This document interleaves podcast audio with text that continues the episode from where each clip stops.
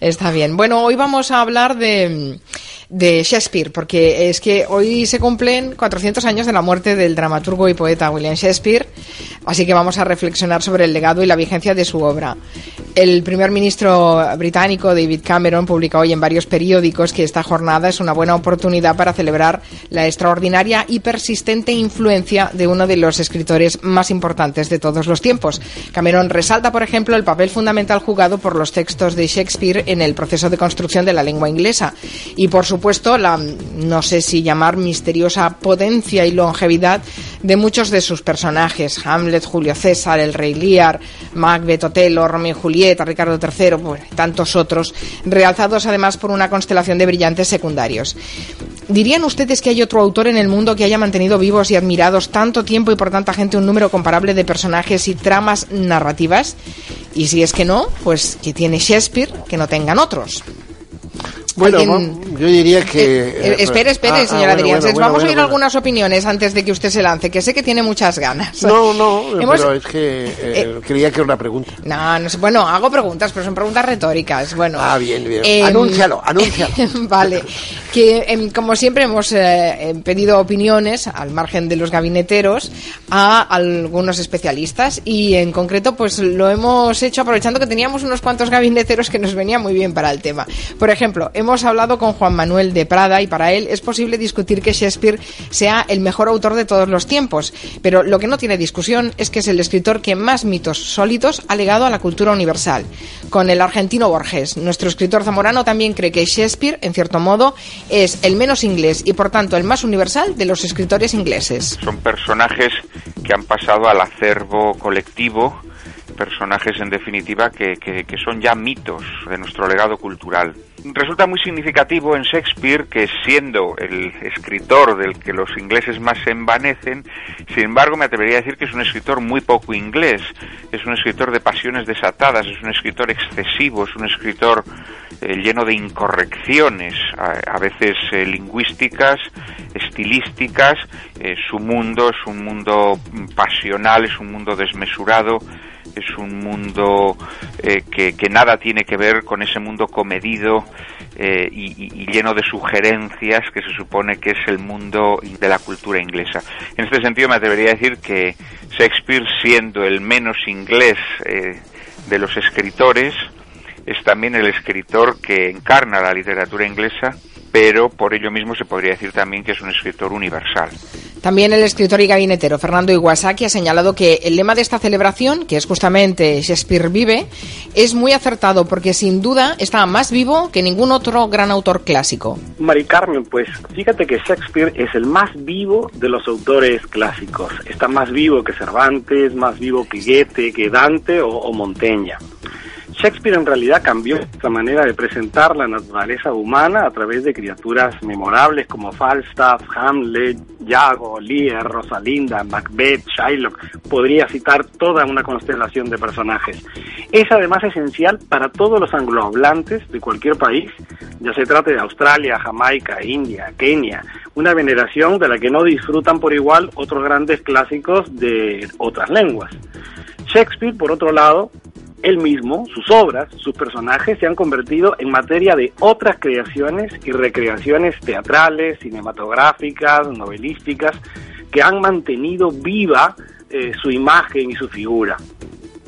Por si no fuera suficiente, Iwasaki sostiene que el primer ministro, como el primer ministro David Cameron, que Shakespeare es uno de los padres de la lengua inglesa y encima es muy popular. Además, Shakespeare es uno de los padres de la lengua inglesa, pues acuñó 1800 palabras a lo largo de su obra. Y a diferencia de otros clásicos a los cuales se les organizan maratones de lectura que duran un día o una semana, las obras de Shakespeare suben al escenario todos los días en diferentes ciudades del planeta. Solamente hoy, Mari Carmen, 5 de enero de 2016 en España, es posible ir a ver Macbeth en La Coruña, Hamlet en Valencia y Barcelona, Romeo y Julieta en Madrid y un festival de micro Shakespeare en Bilbao aunque exhorto a los adoradores de Shakespeare para que no se pierdan el Hamlet que Miguel del Arco estrenará en el Teatro de la Comedia de Madrid con la Compañía Nacional de Teatro Clásico. Así que Shakespeare por todo lo alto. ¿Qué tiene Shakespeare que lo ha hecho vivir intensamente y todavía joven y fresco a los 400 años de su muerte? Bueno, esa es eh, nuestra pregunta referencia en el gabinete y le doy la palabra a Juan Adriánses porque tiene muchas ganas. ¿A que sí? No, no creas, pero Ah, vaya. sí, sí, vamos, supongo que todo el mundo tiene ganas de hablar de Shakespeare, ¿no? A mí lo que más me mm, choca de Shakespeare es su lenguaje. Yo he leído Shakespeare en inglés, evidentemente, ¿no? Ah, y además me, me sé pedazos enteros de Shakespeare en inglés y además mm, no es por nada, pero recito muy, muy, muy, muy bien. Todo el mundo me lo dice cuando recito Shakespeare. Pero mm, es, es muy, muy curioso porque tú coges una obra de Shakespeare en inglés, eh, para las personas que sabemos inglés, y hay partes muy difíciles de comprender porque es un, un idioma ah, arcaico, eh, con una construcción eh, bastante rara, lleno de abreviaciones y de contracciones, que eso es bastante pesado, ¿verdad? Y, eh, y te cuesta leerlo. Y de pronto, y de pronto, como si fueran dos autores completamente distintos, tienes unas, un- un- se abren unas, unas escenas límpidas, de una belleza literaria extraordinaria, con unos versos blancos, porque él generalmente solamente rima al final, ¿no? Los últimos eh, cinco, seis, diez versos de la obra están rimados. Generalmente los demás son versos blancos que tienen una muy consistente prosodia. Hay otras partes que son en prosa también, porque mezcla la prosa con el verso, ¿verdad? Pero hay partes que tú dices, pero qué belleza, pero, pero si además está dicho co- con una simplicidad que casi es el inglés de hoy. Y entonces de pronto sigues y te encuentras de pronto con otras eh, páginas oscuras, eh, aburridas, quizá em, lentas, em, pero lo que tiene también fantástico Shakespeare es que sus personajes son extraordinariamente reales, vivos, o sea, no son personajes de cartón piedra, ni muchísimo menos. Eh, padecen, eh, aman, sufren, odian, con una verosimilitud y con una intensidad verdaderamente fantástica. Eso le pasa también a un, a un escritor francés completamente distinto que se llama Jean Racine, que es para mi gusto el mejor escritor francés y bueno, para mi gusto y para el gusto de casi todos los franceses, eh, donde sobre todo los caracteres femeninos tienen una vigencia verdaderamente maravillosa. Ahora, a mí Shakespeare no es un autor que me entusiasme, me entusiasma en determinados fragmentos, pero creo que sus obras son muy desproporcionadas, un tanto deslavazadas, bastante incorrectas. Y hay una cosa en que, eh, bueno, que ha dicho Prada, que mm, ha dicho cosas que están muy bien, pero hay una cosa con la cual no estoy de acuerdo. Después de Shakespeare hubo una temporada de teatro absolutamente terrible, con unos dramones impresionantes, de una crudeza además terrible. Hay una famosa obra de un señor que se llama John Ford, muy famosa también, que se llama Qué pena que seas una puta, ¿verdad? Y ¿Qué título llama- tan explícito? tan explícito, ¿verdad? Y entonces durante, durante todo el, el principio de la época estu- est- estuardiana, sí, estuardiana, o sea, desde, des- desde, eh, Jaime I Estuardo hasta la decapitación de Carlos I, hubo un teatro inglés enormemente eh, eh, excesivo, casi grosero, que después eso, eso se, se, se, corri- se, corri- se corrigió, se corrigió mm, con- también por influencia francesa. Bueno, vamos por hay partes, que ya nos hemos ido a Francia, Lo único a- que quiero decir es que, eh, sin duda, lo que es maravilloso de Shakespeare es que sus personajes principales están absolutamente vivos. Alejo Vidal Cuadras, María José Tarancón. Sí, bueno, ¿Son vamos shakespearianos ustedes? Sí, quiero decir que cualquiera que ame la literatura, pues ha tenido que, que bucear en, en Shakespeare, ¿no? Por lo menos en sus grandes obras. Yo eh, a- lo que destacaría es eh, eh, dos cosas. Una, que efectivamente es poco británico como escritor, porque la literatura inglesa más bien se caracteriza, me refiero a la moderna, por eh, una autocontención, por lo que llaman el understatement, ¿no? Es decir, se caracteriza por ser una literatura poco efusiva, poco exuberante. Y Shakespeare es lo contrario. O sea, es que la época Tudor fue horrible. Sí, Shakespeare, Shakespeare es, eh, es la, la, el exceso, es la pasión, es, el, es la fantasía desbordante, es el, el, odio extremo, el amor extremo. Es decir, que eh, eh, en ese sentido es poco británico, ¿no? Y, y, sin duda universal, pero poco británico. Y después la segunda cosa que a mí me llama la atención de Shakespeare, cuando, bueno, pues uno disfruta de sus grandes tragedias, de esos personajes que son arquetipos, porque claro, los grandes escritores crean arquetipos, ¿no? Sí, Madame Bovary o Ana Karenina, ¿no? o Pedro Crespo del alcalde de Zalamea. Y, bueno, Don Quijote del Cervantes. Don Quijote, que es el, también el gran arquetipo, ¿no? Y después, pues está, eso, en el caso de Shakespeare, pues está Otelo, está Hamlet, está Macbeth, está Ricardo III, está Falstaff. Es decir, crean arquetipos. Entonces, eh, lo que a mí me llama la atención de Shakespeare, que es poco característico de su época, y en ese sentido es rompedor, que no juzga, no quiere moralizar al espectador, como hace Calderón, por ejemplo. No quiere decir dónde está la virtud y dónde está el pecado. No, te expone, te pasea ante los ojos, eh, pues los celos, la ambición, el odio, el crimen, eh, el amor, y todo eso eh, con personajes que son muchos de ellos moralmente discutibles e incluso muy reprobables, pero él no juzga. Él simplemente te los pasea ante los ojos, ¿no? Entonces eso eh, llama la atención porque en, su época, pues el, el, autor más bien siempre intenta moralizar y mm, propagar determinados valores o determinadas virtudes, cosa que él no hace. Y en ese aspecto es algo mm, pues muy moderno, ¿no? ¿Qué dice María José Tarancón? Bueno, yo, eh, a mí me, me, gusta Shakespeare, pero me gusta por lo controvertido que es. Yo voy a dar otra visión, más fiscalista quizás, ¿no? Dentro de lo que yo, eh, a lo que me dedico, ¿no? No me dirás que nos vas a dar la visión jurídica. No, no, la visión fiscalista, ya, bueno, que seguramente, seguro que Juan y tú lo sabéis, pero fue un hombre muy controvertido. Su obra se, se ha especulado muchísimo sobre, la vía, sobre si la había hecho o no la había hecho. Sí. Yo estoy investigando el tema. Entonces, fijaros que en la época que estamos hablando, 1592, 1603, donde publica gran particular obra, ¿no? Se pagaban unos royalties y unos dividendos. Entonces, ¿qué hacían los artistas? Los artistas o los escritores designaban a una persona que era la que daba la, la cara delante de la agencia tributaria de la época y era la que pagaba. Entonces, por eso no se sabe muy bien cómo él también era artista y se dedicaba en papeles secundarios a representar su propia obra. Entonces, por eso ha habido, ha, ha, han habido tantas discusiones sobre si todas las obras eh, estaban imputadas a él o no realmente. ¿no? Entonces, luego hubo también realmente Eduard de Ver, que, que era un conde, me parece que era conde. Conde de Oxford. O, sí, conde, conde de Oxford. que entonces este señor cobraba eh, unos royalties, cobraba mil y pico euros que le pagaba la reina. Entonces, claro. Bueno, él, mil y pico libras. Libras, sí. perdona, sí. Entonces, este señor, claro, eh, si decía que todo lo que escribía eh, se lo tenía que imputar a él, perdía como esta renta. Y entonces parece ser que utilizaba a Shakespeare, según se dice, no, no está probado, ¿no? Entonces todo esto a mí me ha sorprendido mucho. Y luego, fijaros también que se casó con 18 años con su mujer, estaba embarazada, y también me ha sorprendido sus últimas voluntades. Es decir, de, de, desheredó a su mujer y solamente le dejó en herencia un colchón que está aquí con la legítima o la cuarta viudal y tal, hubiera sido bastante complicado de realizar.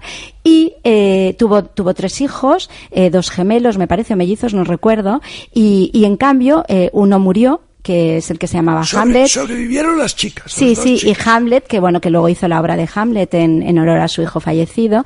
Y a la única hija que le dejó la herencia, la, la mayoría parte de su herencia, fue a, a, Susana, la mayor. En cambio, a Judith le dejó una parte eh, muy, muy escasa, ¿no? En relación a lo que decía Juan, me ha sorprendido que esto quizás lo sabes tú, yo no pronuncio el inglés tan bien como tú, pero dice que inventó una serie de hasta 1700 palabras y fue de las primeras personas en utilizar en su obra una serie de términos como amenazam, asombro, arrogance, eh, asesinato, bloody, eh, road, camino, superstición. O sea, y luego una de, de las frases que a mí es de quizás las que más me han gustado, ¿no? Y que, y que además yo las utilizo mucho, ¿no? Bueno, y que se utilizan muchísimo en el mercader de Venecia, ¿no? No es solo todo lo que él reluce, que es una de, de las frases célebres y fue de los primeros que empezó a introducir estas frases o estos conceptos en sus obras, ¿no? Y ya a cabo, eh, lo que decía es también, ¿no? Que las obras suyas, pues claro, imaginaros si está en boga, ¿no? West Side Story, basada en Romeo y Julieta, El Rey León,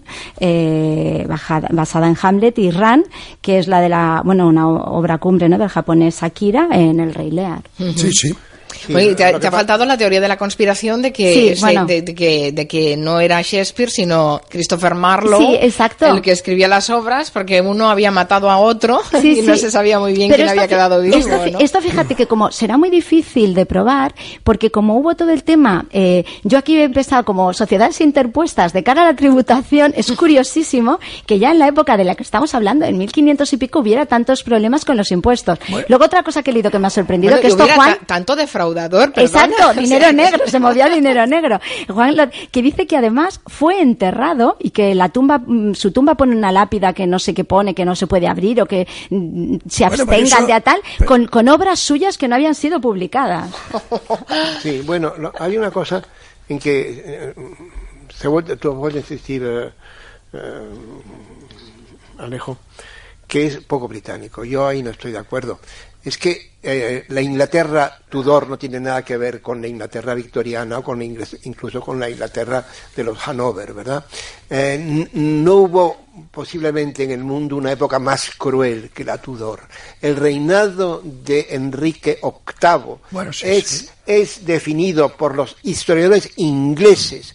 A Enrique VIII se le define como el nuevo Nerón, que empezó como una como empezó Nerón muy bien, Nerón, los primeros eh, momentos de Nerón con Sénique, con Burro de, consejero fueron estupendos y después se convirtió en el monstruo en que se convirtió. Bueno, pues la trayectoria de Enrique VIII fue prácticamente la misma. Después vinieron las terribles guerras entre católicos y protestantes, eh, toda la reacción de, de María llamada la sanguinaria, de María Tudor, la hija de él. Después la reacción protestante protestante mitigada, mitigada de Isabel eh, con el anglicanismo, que es una especie de, vía intermedia. Pero entre tanto, entre todo eso, hubo tal cantidad de muertes, de degollaciones, de sangre. O sea, la, la, la, mm, la dinastía Tudor es una dinastía que está empapada en sangre. Yo he vivido en Inglaterra con gente de muy alta.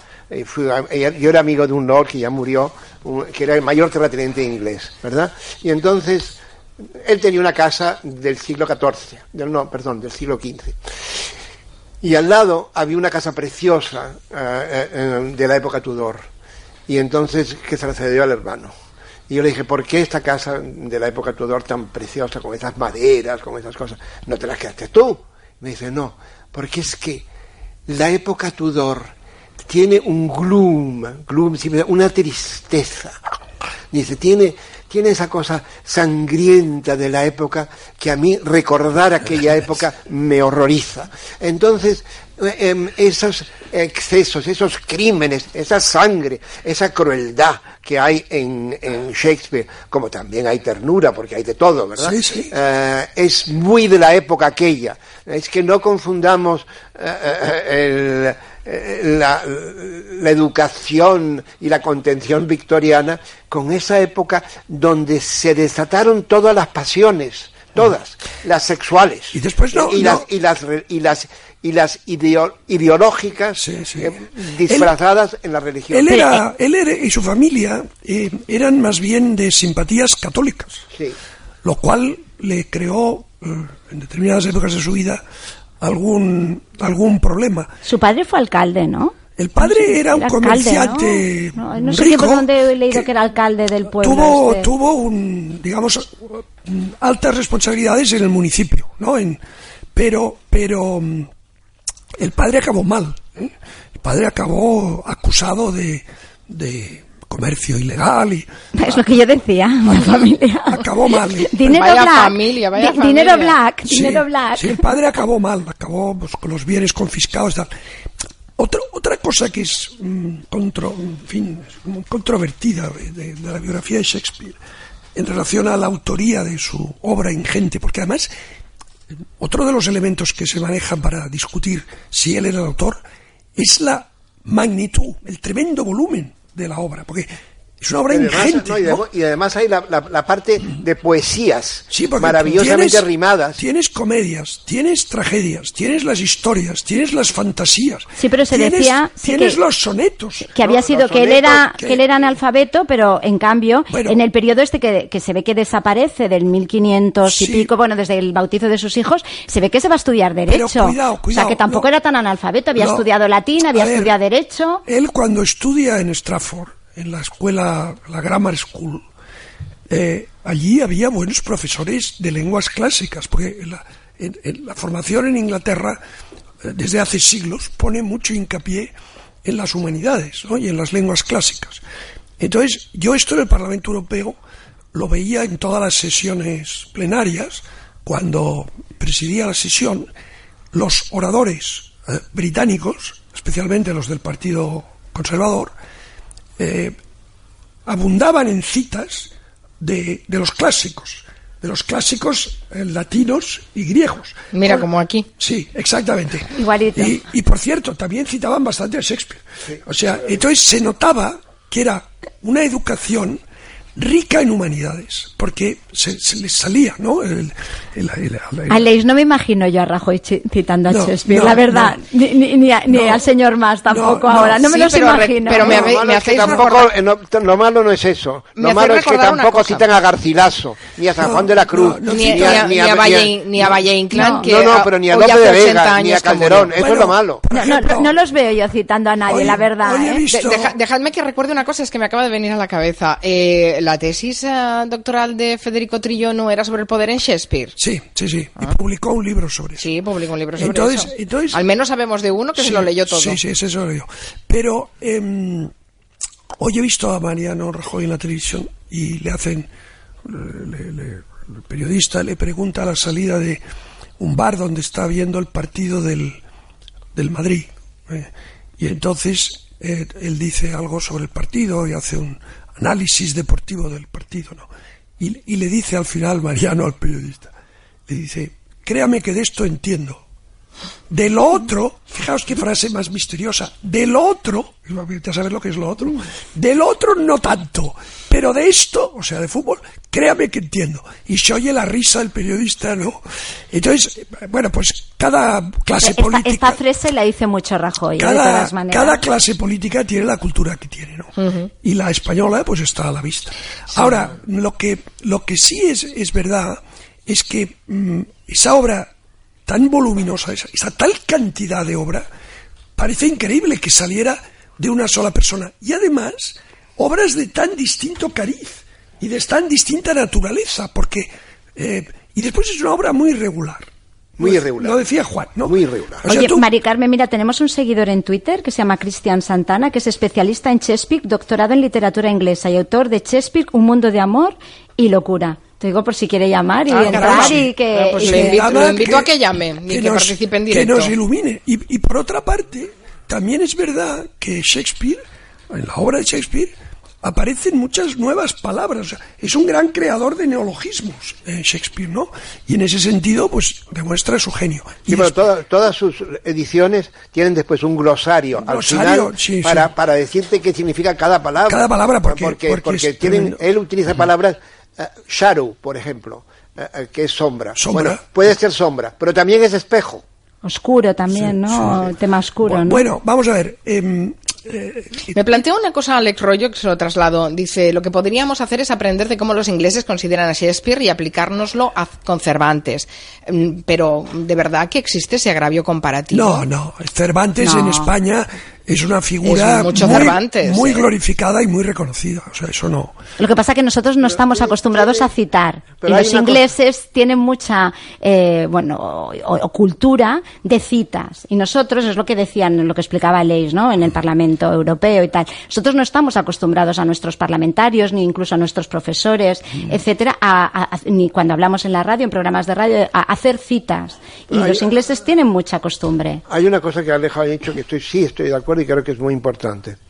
Una de las cosas que hace de Shakespeare una, un escritor tan absolutamente actual, a pesar de la mm, eh, de lo arcaico muchas veces del lenguaje, es que no moraliza, que no juzga. No juzga, Eso es profundamente moderno, porque mm, Lope juzga, Calderón no se diga no, como juzga. Moraliza, moraliza. moraliza, Tirso moraliza, ¿verdad? el Don Juan que es, eh, eh, eh, así como en Zorrilla se salva, en, don, el Don Juan de, se, condena. ¿verdad?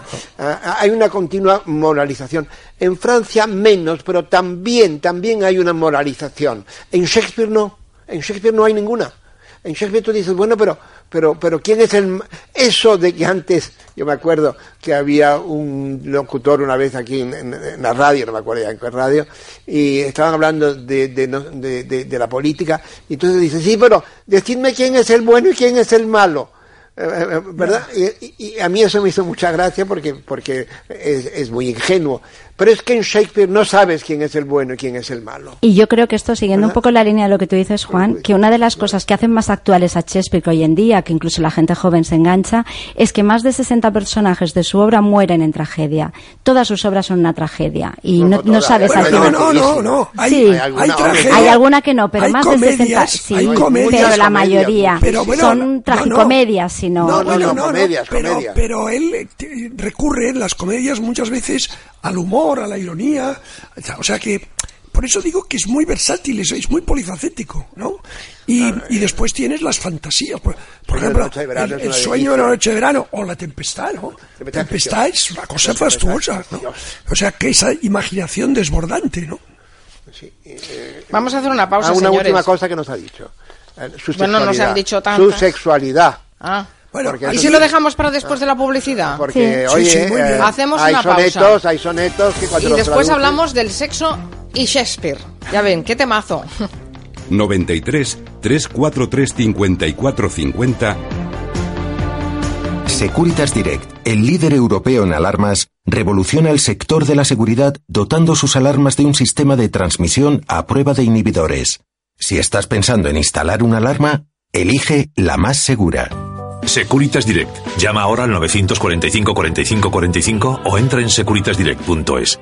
El 21 de febrero vuelve el Zurich Maratón de Sevilla, campeonato de España que dará acceso a los Juegos Olímpicos de Río. Consigue una inscripción gratuita con la compra de las zapatillas New Balance edición limitada Fresh Foam Boracay, que encontrarás en todas sus tiendas especializadas de España. Tú puedes ser uno de los 13.000 corredores del maratón más llano de Europa gracias a New Balance. Infórmate en zurichmaratonsevilla.es y newbalance.es.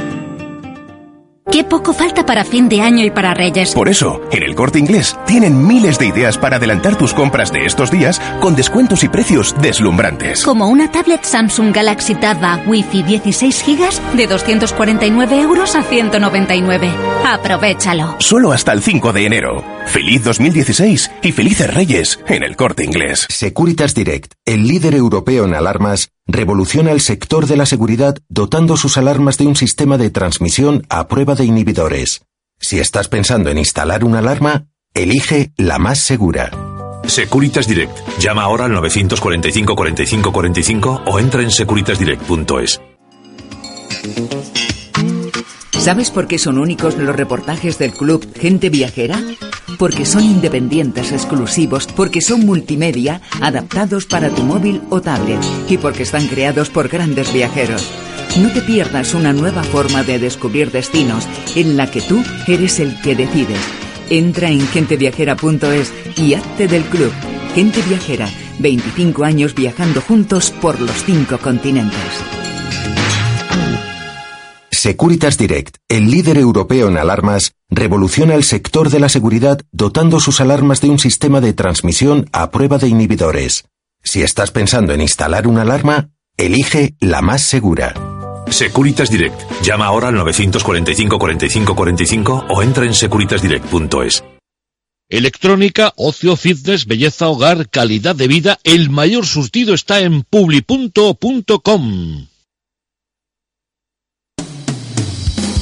Onda Cero Madrid, 98.0 FM. ¿Qué cómo me siento? Más joven. He perdido 15 kilos. La electrocrioterapia de Adelgar es lo último para adelgazar.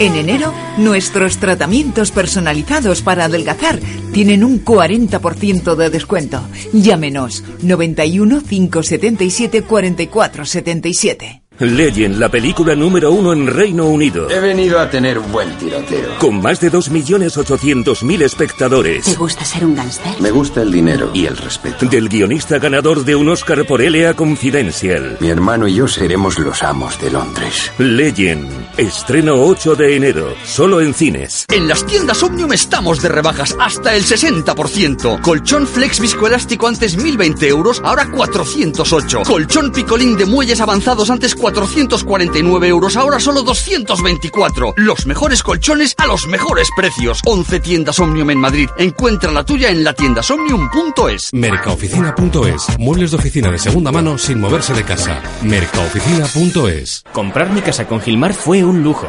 Son los mejores del sector. Con ellos vendí mi piso con todas las garantías. Recomendar Gilmar gracias a nuestra experiencia personal es importante. Pero más importante es la opción de miles de clientes que llevan años confiando en su profesionalidad. A la hora de vender o comprar su casa, confíe en el líder. Llame al 902 121 900. Gilmar.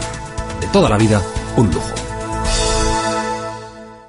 Vuelve la tarifa plana de teatro. Estas navidades regala un abono para ver todos los espectáculos del nuevo Teatro Príncipe Pío. Conciertos, teatro, cabaret, infantiles, humor. Un año de teatro por solo 50 euros. Y próximamente We Will Rock You. Vuelve a España de la mano de Queen. Regala y compra tu abono en abonoteatro.com. Plazas limitadas y venta de entradas en el corte inglés. Todas las voces del deporte con Héctor Fernández. Rafa Benítez, es placer que estés aquí, ¿eh? Gracias. Hubo una llamada a Sergio. El que más ha peleado para que Sergio se quede en Madrid he sido yo este año. Hablé con él al día siguiente en el vestuario tranquilamente. Problemas cero. Sergio es el capitán del Real Madrid, es un fenómeno y tiene que demostrarlo permanentemente y yo estoy encantado con él. Es un placer hablar contigo, Pau. Me pareció que tuviste mucha elegancia para responder a un asunto tan delicado. Son cosas que no son agradables, pero que no está bien, ¿no? Que se cuestione la profesionalidad, la integridad de, de una persona, de un deportista de forma injustificada. No me parece bien ni aceptable. En Al Primer Toque entrevistamos a los personajes más relevantes de todos los ámbitos del deporte. De lunes a viernes, desde las 12 de la noche. Dos horas de información deportiva. Te mereces esta radio. Onda Cero, tu radio. 98.0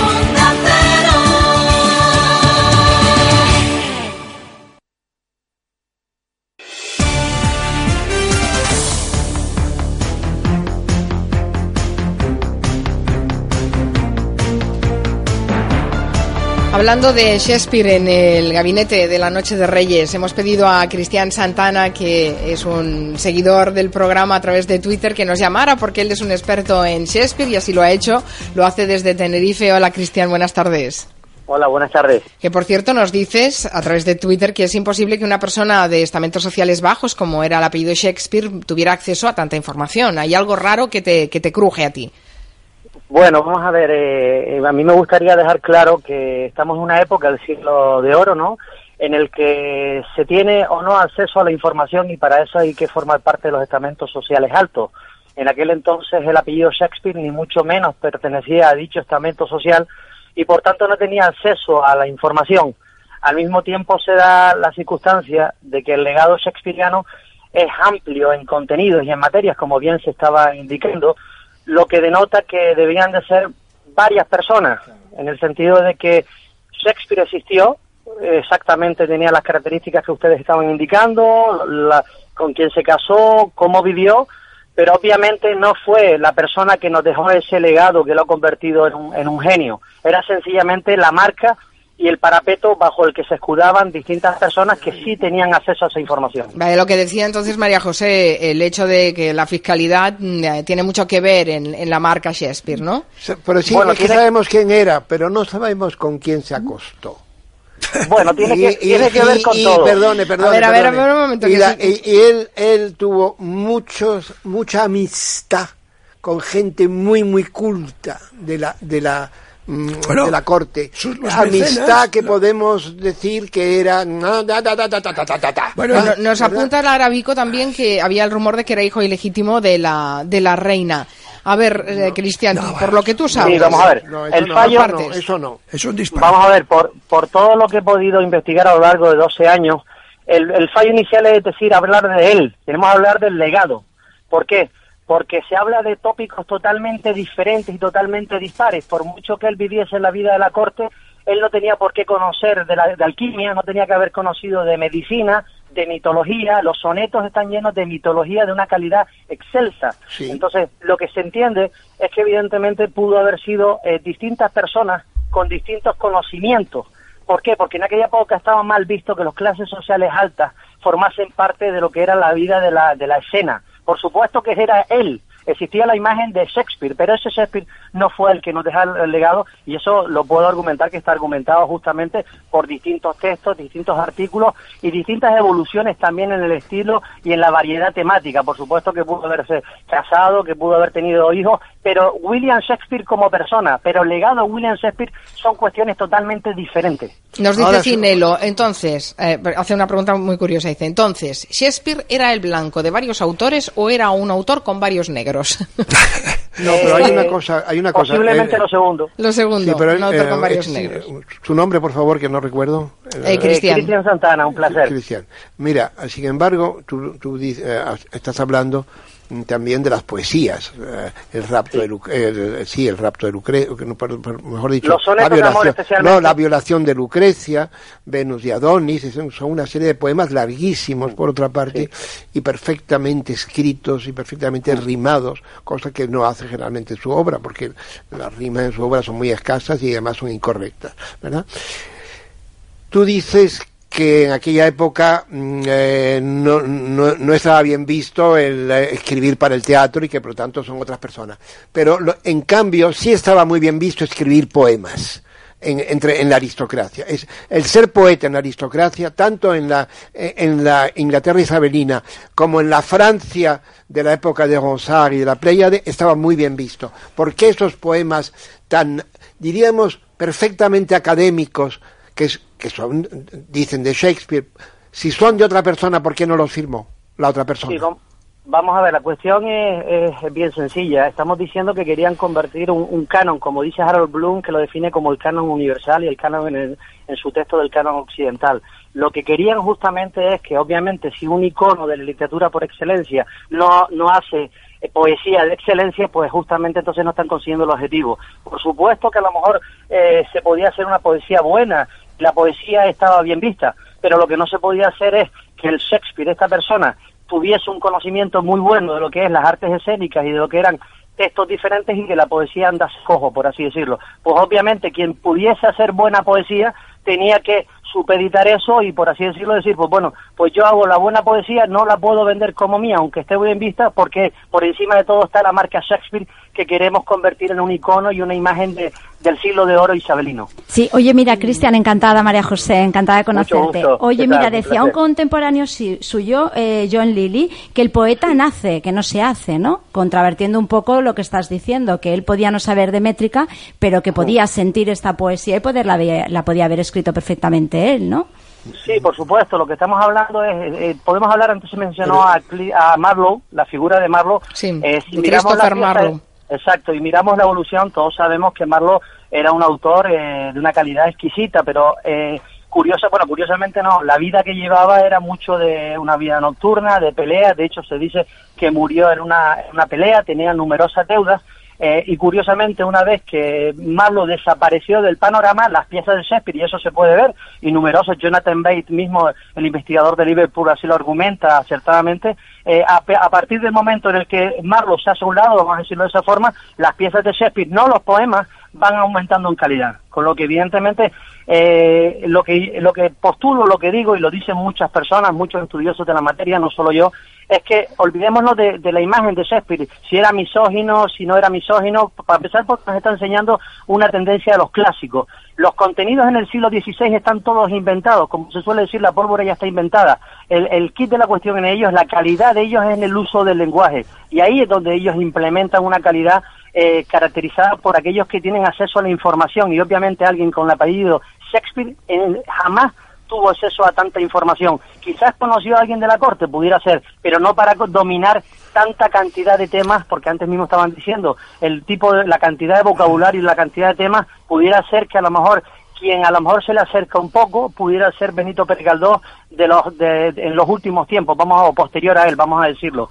Pero esa variedad de contenidos y esa variedad de uso no podía ser asimilado solo por una persona. Me ha parecido entender, Cristian, que dabas una cierta veracidad a la teoría de que Christopher Marlowe aprovechó el hecho de que pudiera ser herido en una reyerta para ah, hacerse el desaparecido y el muerto y seguir escribiendo con otro nombre para evitar sus, sus deudas. ¿Es posible? Esa es la famosa teoría de la conspiración de Shakespeare, ¿no?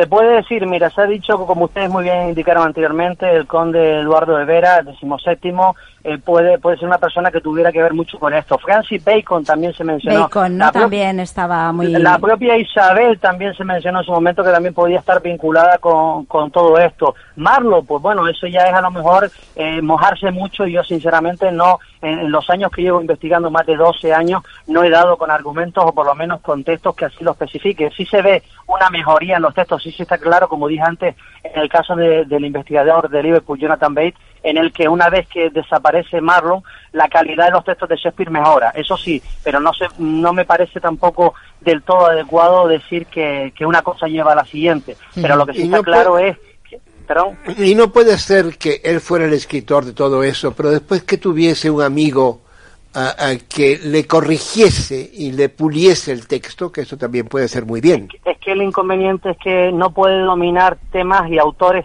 clásicos. Por, por decir un caso, eh, hablemos de la metamorfosis de Ovidio. La metamorfosis de Ovidio es fuente de, de- de- de inspiración, por así decirlo, para autores isabelinos y Shakespeare o la misma Arcadia de Sidney, un contemporáneo de Shakespeare que hace una, una poesía exquisita. Es más, ella ha llegado a decir que la poesía de Sidney y Spencer en algunos casos es mejor que la de, que la de Sí, Shakespeare. la Estaba es dotado estaba contenado- eh, dotado de unos contenidos que difícilmente, que difícilmente no, es que es imposible que alguien que no tuviera ese acceso pudiera llegar a, a- ello. Pero Aparte luego también existe, existe mucha controversia, ¿no? Porque yo, por ejemplo, en, el- en relación a la obra de Hamlet, ¿no? Que decía tanto que se la habían escrito, no la había escrito él, y luego, pues cuando fallece su hijo, ¿no? Pues dice que está totalmente inspirada en la vida de su hijo, eh, no sé, que se la ofrece a él. Mm, claro, todo esto también te descoloca un poco, ¿no? Eh, Bueno, en relación volvemos- de la teoría que Bueno, dice Juan, que a lo tampoco mejor le él- ayudaron a escribirla, Él pero que fue... tampoco, él tampoco era un analfabeto, ¿eh? Es decir, no, a si ver, estudió Derecho. Vamos a ver. Está claro que no era una Vamos a ver, Nadie él, ha dicho en ningún momento que fuera él analfabeto, tuvo- de hecho, y estaba vinculado con la vida de con la vida de las artes escénicas, de las tablas. Nadie ha dicho en ningún momento que sea analfabeto, pero no tenía ese conocimiento tan depurado Y des- como para hacer esas y piezas. después hay que pensar cómo se escribían en esa época las obras de teatro. Es decir, eh, casi se eh, de un día para el otro. Es decir, eh, se cambiaban sobre la marcha, se tachaban escenas que no encajaban y se... Es decir, Bueno, un que, poco lo que hacen a los ver, americanos hay, cuando hay un, de antes de, de- de- hay un componente siempre colectivo Broadway. en, en la obra de Shakespeare, porque efectivamente su, su, su compañía teatral, ¿no? El, el- los, la- del, del Lord, Lord Chancellor's Men, ¿no?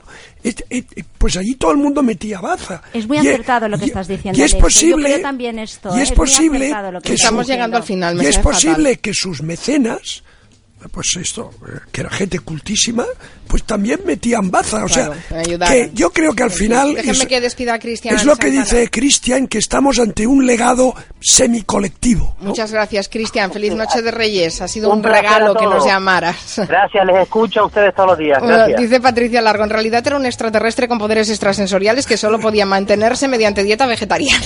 bueno, un toque de broma al final. Bueno, Alejo